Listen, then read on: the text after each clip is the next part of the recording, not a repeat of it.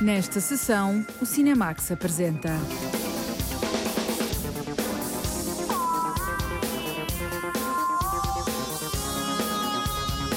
Parasitas é o filme sul-coreano que triunfou no Festival de Cannes.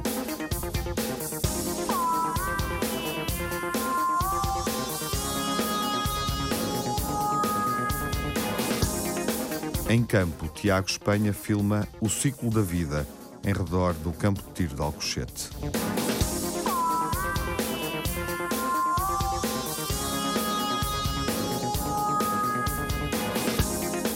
Midsummer é o filme de terror sueco que ganhou o prémio do público no Motel X.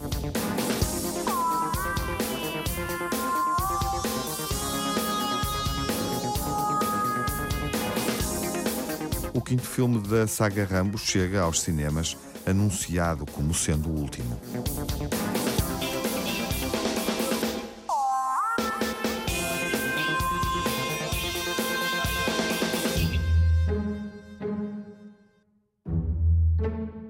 Uma família procura sobreviver de expedientes e biscates numa cave, mas a sorte muda quando encontra trabalho na casa de uma família rica. Parasitas é uma comédia negra premiada no Festival de Cannes com a Palma de Ouro.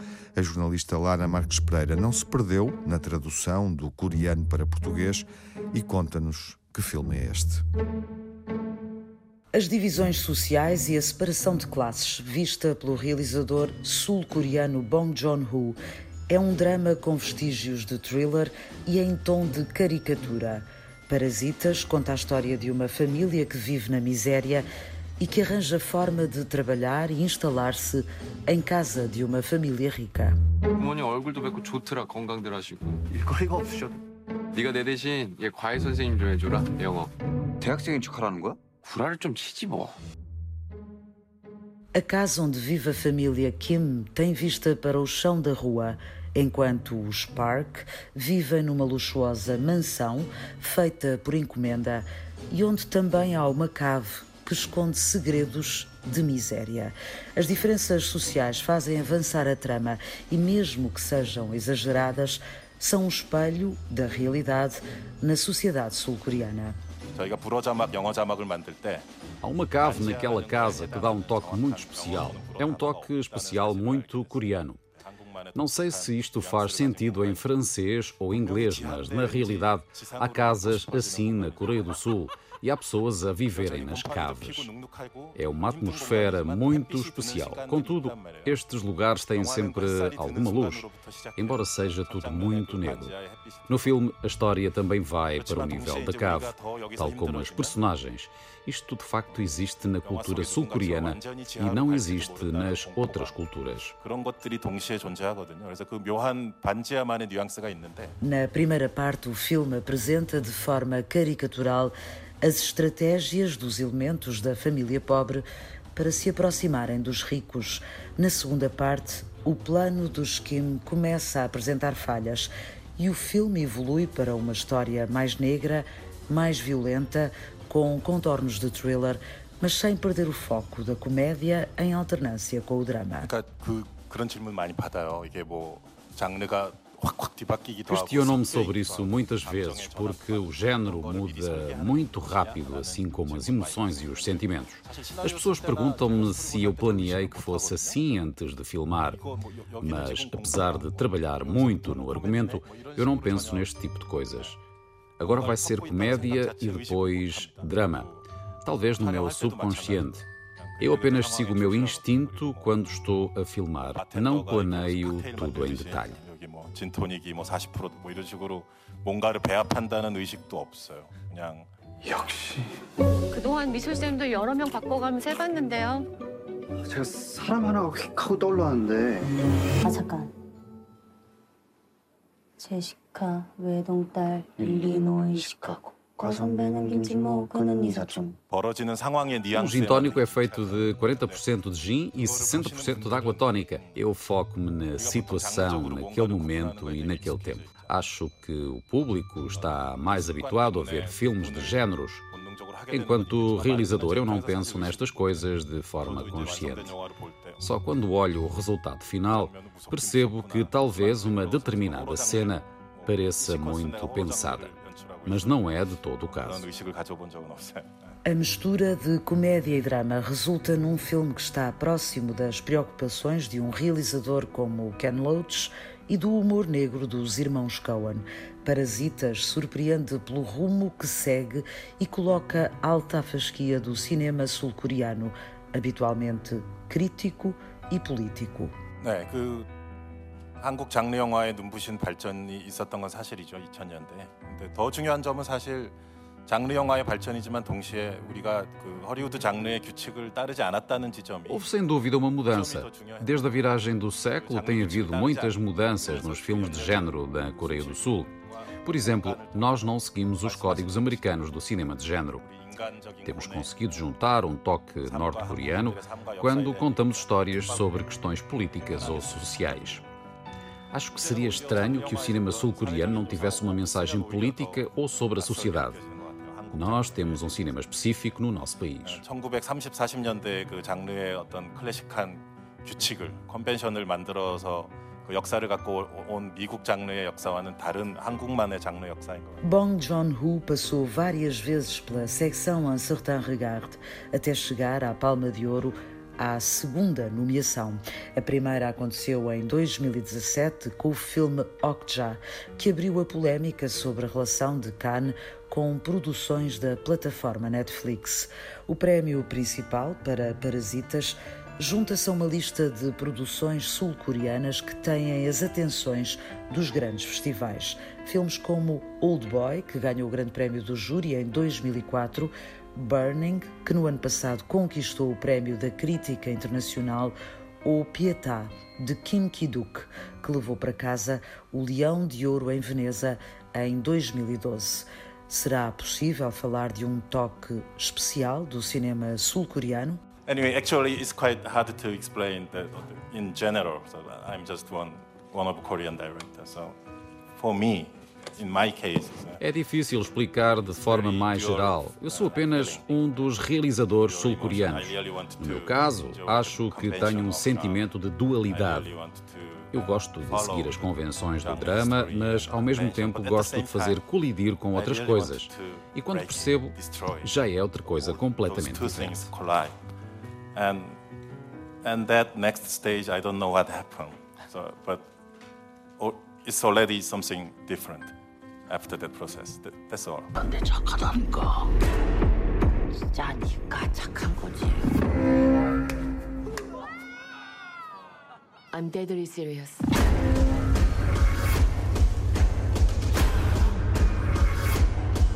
Bong Joon-ho faz uma alegoria sobre a luta de classes e as divisões sociais a partir de duas famílias na Coreia do Sul, mas que podiam estar em qualquer parte do mundo. Apesar do tom de comédia, Parasitas não perde o foco da realidade, deixando o público à mercê das decisões dos protagonistas quando confrontados com a luta pela sobrevivência.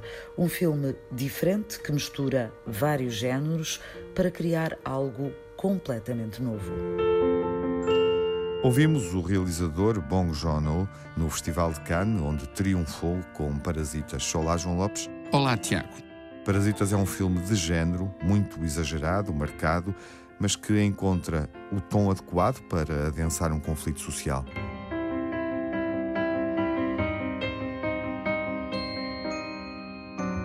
Apetece dizer que Bong Joon-ho fez um filme sobre a luta de classes, não no sentido explicitamente político da expressão, antes explorando situações concretas que podem aproximar ricos e pobres, ao mesmo tempo, paradoxalmente, acentuando tudo aquilo que os separa.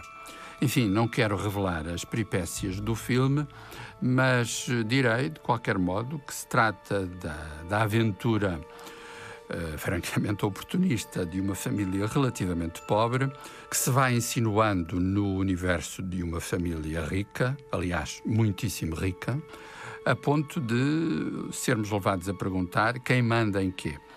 O que é muito interessante no trabalho de Bong Joon-ho, e creio que isso contribuiu decisivamente para a sua vitória no último Festival de Cannes, arrebatando a Palma de Ouro, é que ele consegue lançar esta história como se tratasse apenas de uma comédia ligeira, mais ou menos caricatural, para, a pouco e pouco, nos fazer perceber que, de facto, aquilo que está em jogo são as diferenças, as profundas diferenças que afastam todas aquelas personagens.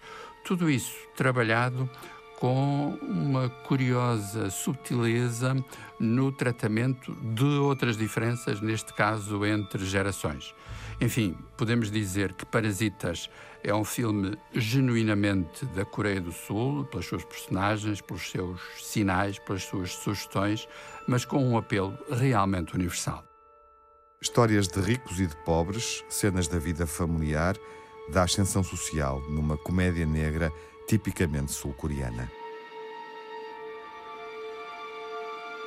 Parasitas de Bong Joon-ho, um filme excessivo, exagerado, sobre o conflito entre ricos e pobres.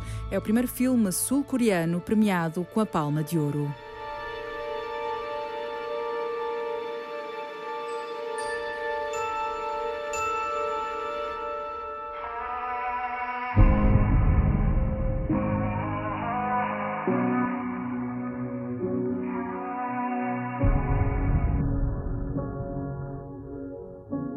Rambo regressa para uma última batalha. O Diamantino José diz-nos o que sucede nesta quinta história protagonizada pelo veterano de guerra John Rambo.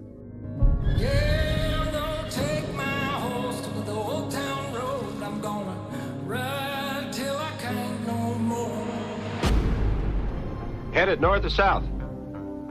North. Now jump in. I'll make sure you're heading the right direction. You got someplace I can eat around here? There's a diner about 30 miles up the highway. Is there any law against me getting something here? Yeah, me.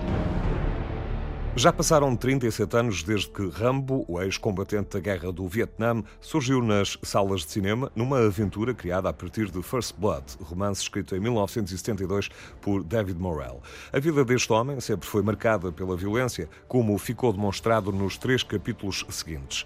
No mais recente filme da saga, encontramos um John Rambo que parecia ter finalmente ajustado todas as contas com o passado e pronto para uma vida pacata num rancho no Arizona, junto à fronteira com o México. Mas os problemas parecem não o querer largar e agora tem pela frente um desafio que o levará aos meandros do mundo da droga e da prostituição e dos violentos cartéis mexicanos. Neste caso, um cartel liderado por dois homens perigosos. Um deles é Vítor Martínez, personagem interpretada pelo ator espanhol Oscar Reanada. A preparação para este papel passou por ter visto os filmes anteriores e pelas imensas conversas que tive com o ator que lidera, juntamente com a minha personagem, o cartel mexicano. O objetivo foi criar uma relação credível neste universo de violência.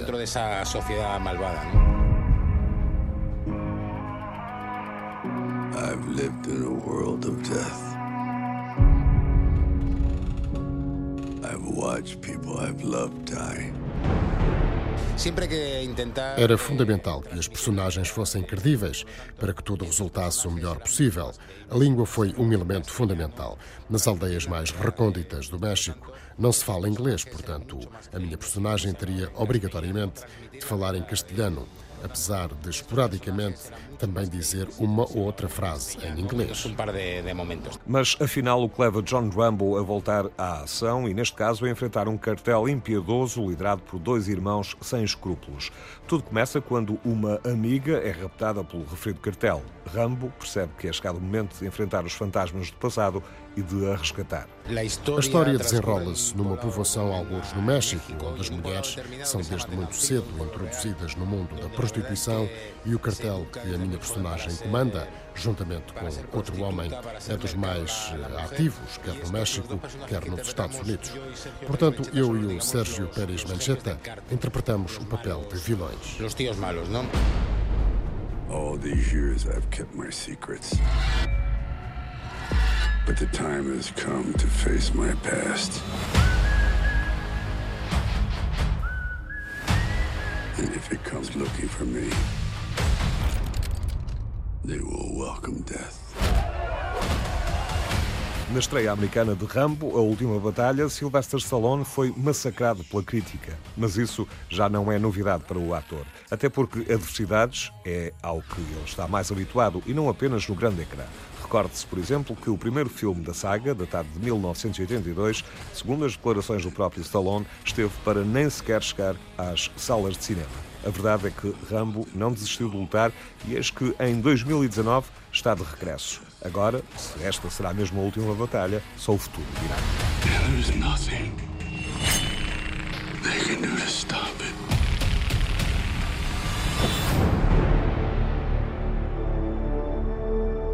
O filme é anunciado como sendo o derradeiro capítulo e Stallone já não é só uma personagem veterana com experiência de guerra, ele é um veterano do cinema.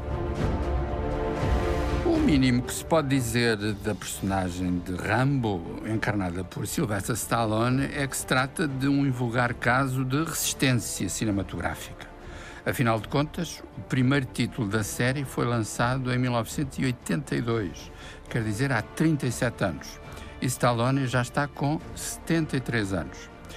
E desta vez ele quer fazer aquilo que talvez seja o derradeiro capítulo das aventuras de John Rambo, porque é bom lembrar que esse primeiro filme de 82 se chamava First Blood, ou seja, o sangue que é primeiro derramado por alguém, e este se chama Last Blood ou seja, apontando para uma conclusão, de facto, da, da odisseia deste veterano da guerra do Vietnã.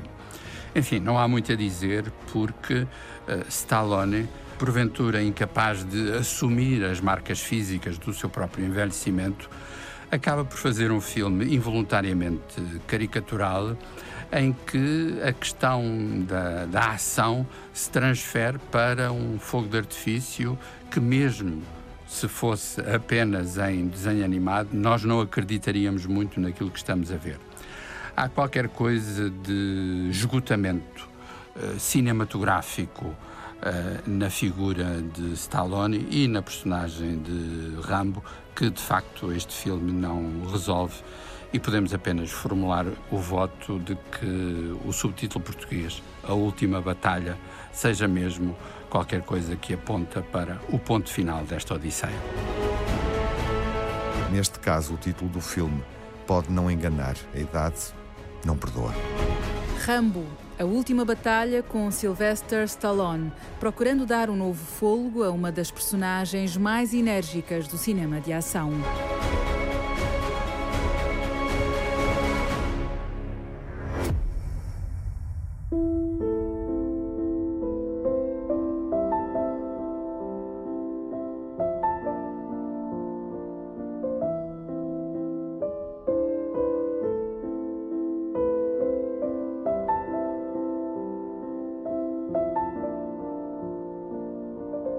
Midsommar, o Ritual, foi o filme mais popular da edição deste ano do Motel X, onde ganhou o prémio do público. O realizador Ari Aster esteve em Lisboa e a Margarida Vaz encontrou-se com ele. Midsummer, o Ritual, é um filme de terror, um conto de fadas negro, inspirado nas tradições e cerimónias de culto do sol. It's sort of a crazy festival. Special ceremonies and dressing up. That sounds fun. Unbelievable. Welcome and happy midsummer. Skål! Um casal de namorados à beira da ruptura viaja até uma aldeia da Suécia. Juntos vão participar nas festividades do solstício, uma espécie de retiro espiritual que se vai revelar no misterioso e macabro encontro.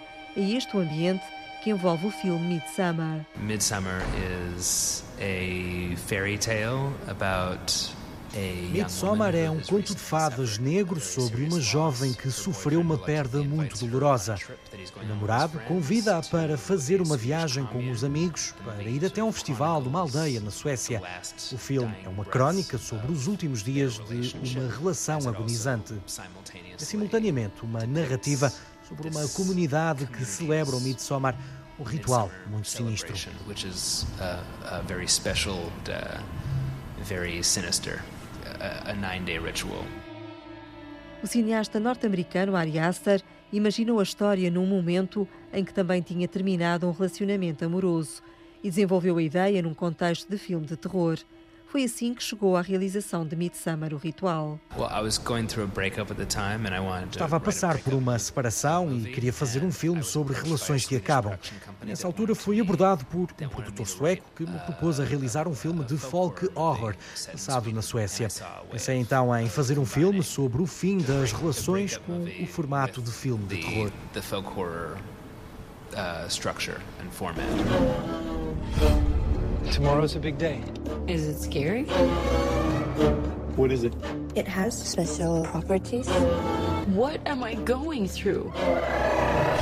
We just need to acclimate. I don't want to acclimate, I want to go. Absolutely not. O filme Midsummer é falado em inglês, em sueco e numa língua idealizada pelo realizador.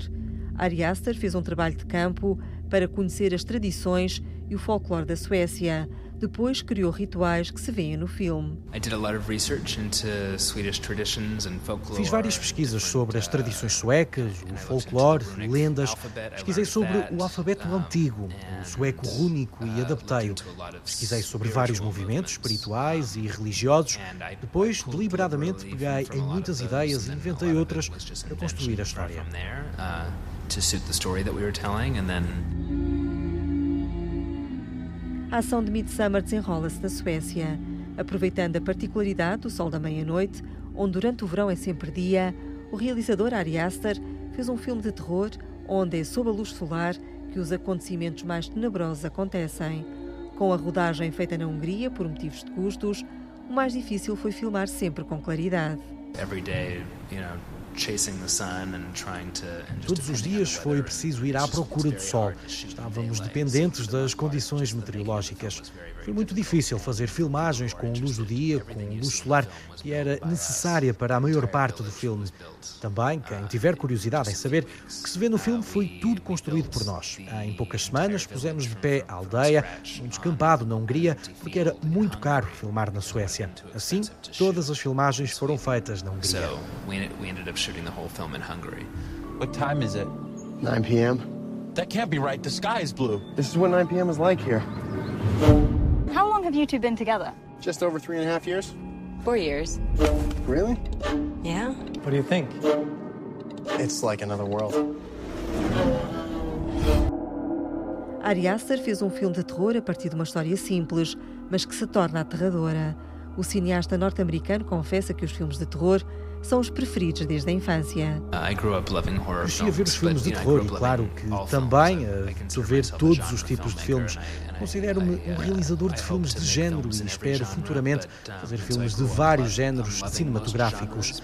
Mas gosto muito de filmes de terror. É talvez essa uma das razões que me tem levado a realizar filmes de terror e também porque penso que até agora me tenho saído bem com este tipo de filmes.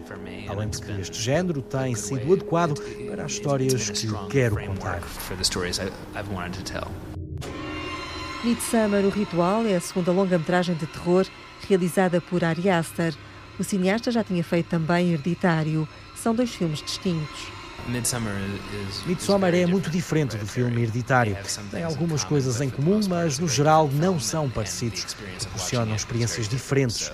Não vejam Midsommar à espera de encontrar o que sentiram com o filme Hereditário. Midsummer, o ritual, foi distinguido pelo público no Motel X. É um filme de terror que se passa em plena luz do dia. É uma história do realizador Ari Aster. Hello, Antino. My name is Ari Olá. Antena 1. Sou o Ari Aster, o realizador de Hereditário e de Midsommar. Quero convidá-los a ver Midsommar. Espero que gostem. Midsummer out in theaters. I hope you enjoy it. That's why you look so guilty right now because you know. We only do this every 90 years.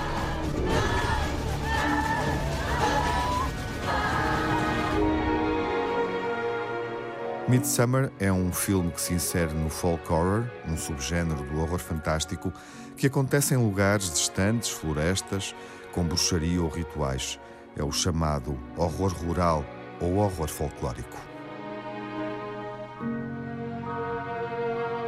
Midsummer é a segunda longa-metragem do realizador Ari Aster e confirma que é um nome a seguir no cinema de terror.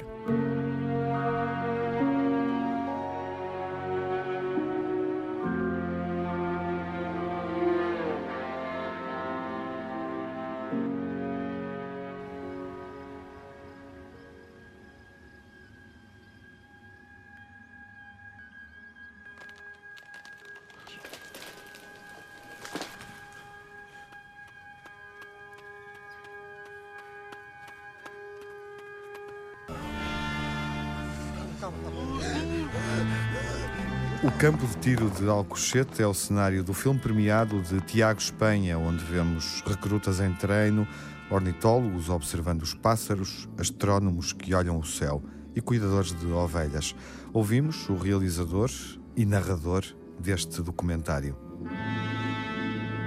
Aquilo é um lugar que se presta uh, à ficção e à simulação, sobretudo. É um campo de treino. Portanto, é um campo de treino para coisas que não vão acontecer ali, que se vão treinar para se passarem noutros sítios.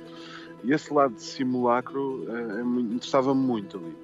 E, e, é um lugar onde todos os dias uh, tudo começa do zero, ou seja, há um novo grupo que chega para fazer uma atividade e se vai embora. E no dia a seguir, a mesma coisa, nas atividades militares e não militares. Uh, e este lado de, de simulacro da, da coisa a mim interessava-me.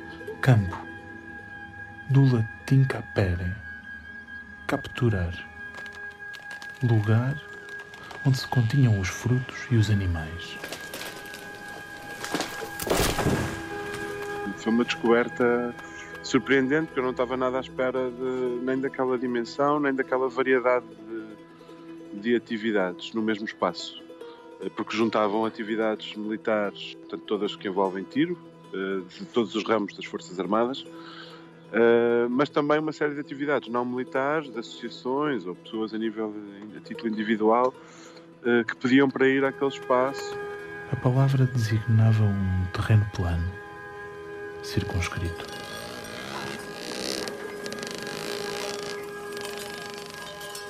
Batalha campal. Era uma batalha levada a cabo num campo aberto e plano essa coincidência no, no, no espaço de coisas uh, até aparentemente contraditórias ou que se tendem a pensar distantes no, no mundo foi, foi um bocadinho o ponto de partida para, para o filme.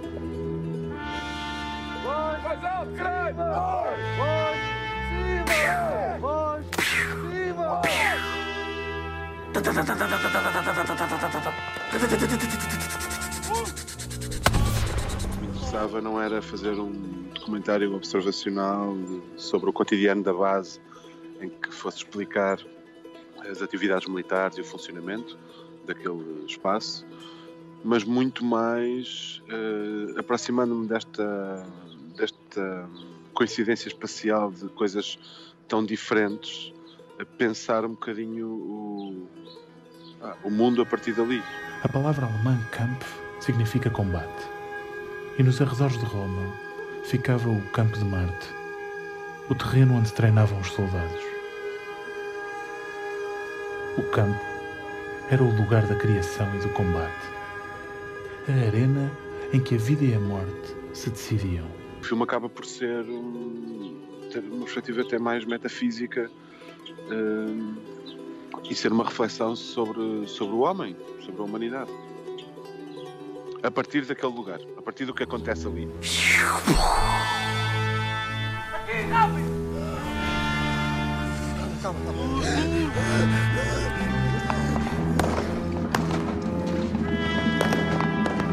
O ciclo da vida, num documentário com dimensão terrena, mitológica e também astrológica. No Cinemax ouvimos Tiago Espanha. Campo venceu o prémio First Look no Festival de Locarno e o prémio de melhor realizador no Festival Indie Lisboa. Arthur, does it help to have someone to talk to? O Joker está de volta e é interpretado por Joaquin Phoenix. My mother always tells me to smile and put on a happy face. Arthur, I have some bad news for you. Joker, o filme premiado com o Leão de Ouro no Festival de Veneza, vai estar em destaque na próxima sessão, quando estrear nos cinemas nacionais. Uh, Murray, one small thing. Yeah. When you bring me out, can you introduce me as Joker?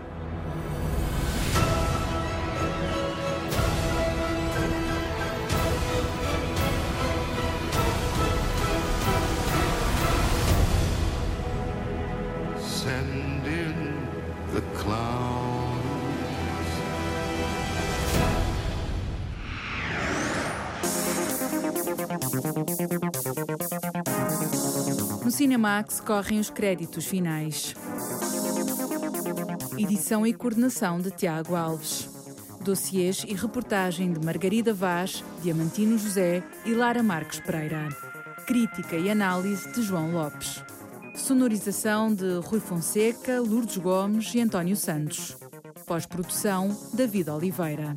Banda sonora original de Cinemax é composta por Nuno Miguel.